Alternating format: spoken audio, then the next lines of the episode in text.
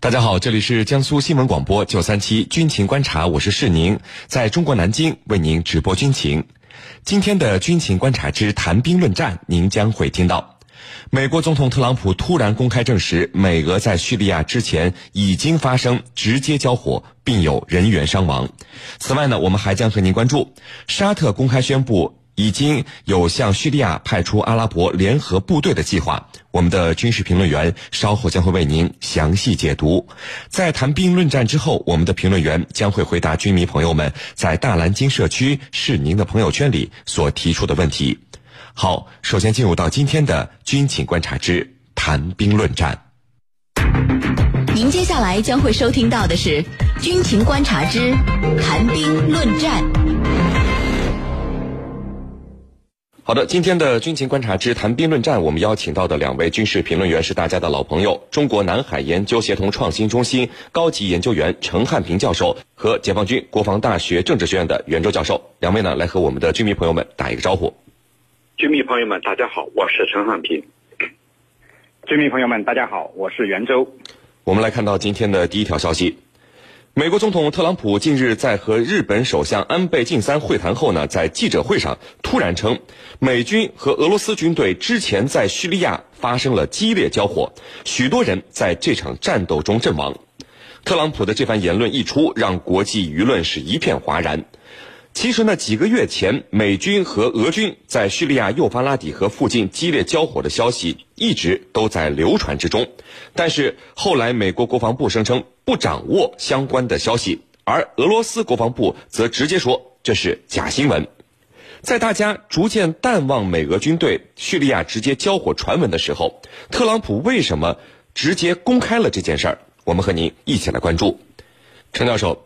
俄罗斯从接受叙利亚政府的邀请参加到叙利亚内战以来，已经有很多的军人在叙利亚阵亡了，其中呢包括多名俄罗斯的将军。那么在此之前，戴尔祖尔这场先是被俄罗斯否定，现在又突然被美国总统证实的冲突之中，俄罗斯为什么不愿意承认有俄军人阵亡呢？嗯，这个俄罗斯始终不愿意公开承认有俄罗斯的军人阵亡啊。其实它有多种很复杂的因素。我们首先来看，在戴尔祖尔地区活跃的一支来自于俄罗斯的雇佣军，或者说以俄罗斯人为主组成的雇佣军。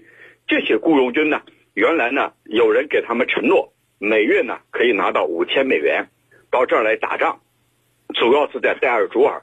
那么一旦战事结束以后，这一块的石油可以有一半的利润，一半的资源。可以分给这些雇佣军，所以呢，这些雇佣军主要集中在戴尔朱尔打仗。那么，这个雇佣军他是不是俄罗斯正规军？那肯定就不是。所以呢，俄罗斯他没有理由去承认这是我的军人。那么他是雇佣兵，不是正规的军，正规的军队。所以呢，俄罗斯当然他的国防部是不予以承认的。其次呢，在俄罗斯的国内的法律上。如果说派一支雇佣军到其他国家去打仗，这是不法的。所以呢，整个伤亡数字他就始终没有进入俄罗斯国防部的这个档案档案册里头，名单里头就没有，因为他不是现役的军军人，他只是雇佣军雇佣兵。这雇佣兵呢，它的成分又很复杂，来源呢也分布也很广，主要呢是为了这个钱而去打仗的。这是第二个因素，第三个因素呢，就是政治上的考虑。那么我们知道，这个俄罗斯前一段时间面临大选，普京呢谋求连任，而如果说俄罗斯派出军队在叙利亚，那么可能会让俄罗斯的选民们非常的不满意，因为俄罗斯民众更关心的是他本国的经济状况，希望找到工作，希望呢能够取暖，能够有饭吃，而不是把资源。投到遥远的叙利亚，对普通老百姓来讲，叙利亚和我没有一毛钱的关系。那么我所关心的是眼前的利益，吃饭、工作、就业、创业。所以呢，对普京来说，如果要谋求连任，那么这个方面的事情千万不能让国内的老百姓知道的太多。况且呢，这不是一个光彩的事情，是阵亡的。如果说你是节节胜利，也许对俄罗斯国内的选情。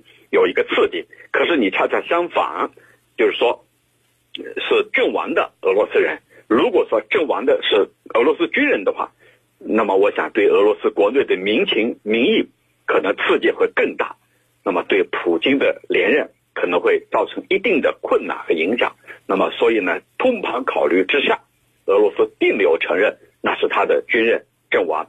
主持人，好，袁教授。那现在美国总统特朗普主动公开的信息是否表明了？第一，他证实了美军地面部队其实已经在叙利亚存在了，而且人数还不少。第二呢，就是美俄之间的军事冲突，这次美军占了上风，是获胜的一方，我们可以这么理解吗？嗯，好的。就目前叙利亚的局势来看呢，我个人认为啊，美国其实并没有占到上风，呃，相反，从整体上来说，美国是处于一个劣势的。呃，美国企图啊通过颜色革命去颠覆叙利亚政府，那么这个阴谋实际上并没有得逞。巴沙尔政权呢不仅没有被推翻，相反，呃，相对于三年前他这种岌岌可危的情况呢，目前巴沙尔政府控制了叙利亚的大部分地区，而且有着俄罗斯、伊朗的支持。目前来看，美国要想在叙利亚成功的实施颜色革命已经是不可能了。那么它的颜色革命的成果呢，已经是竹篮打水一场空。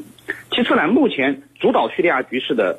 呃，力量是俄罗斯，而并不是美国。俄罗斯通过打着反恐的旗号，强力介入了叙利亚战争，在叙利亚完成了他的军事部署，呃，控制了叙利亚的局势，成为整个叙利亚局势的一个真正的主导者。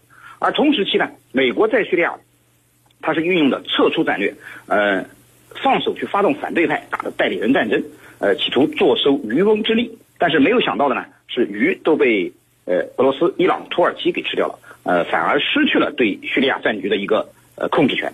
那么，美国现在呃心急火燎的要发动对叙利亚的空袭，并且向叙利亚征兵。那么，特朗普说的他美军在叙利亚的军事存在呢？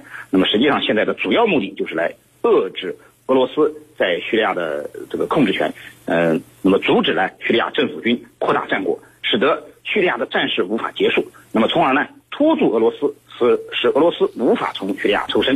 实际上。俄罗斯由于经济上的压力，也早就想从叙利亚抽身了。但是目前的局势来看，一旦俄罗斯撤出，恐怕呃叙利亚政府军在美国的攻势下是独木难支的。所以俄罗斯又陷入了一个两难的境地。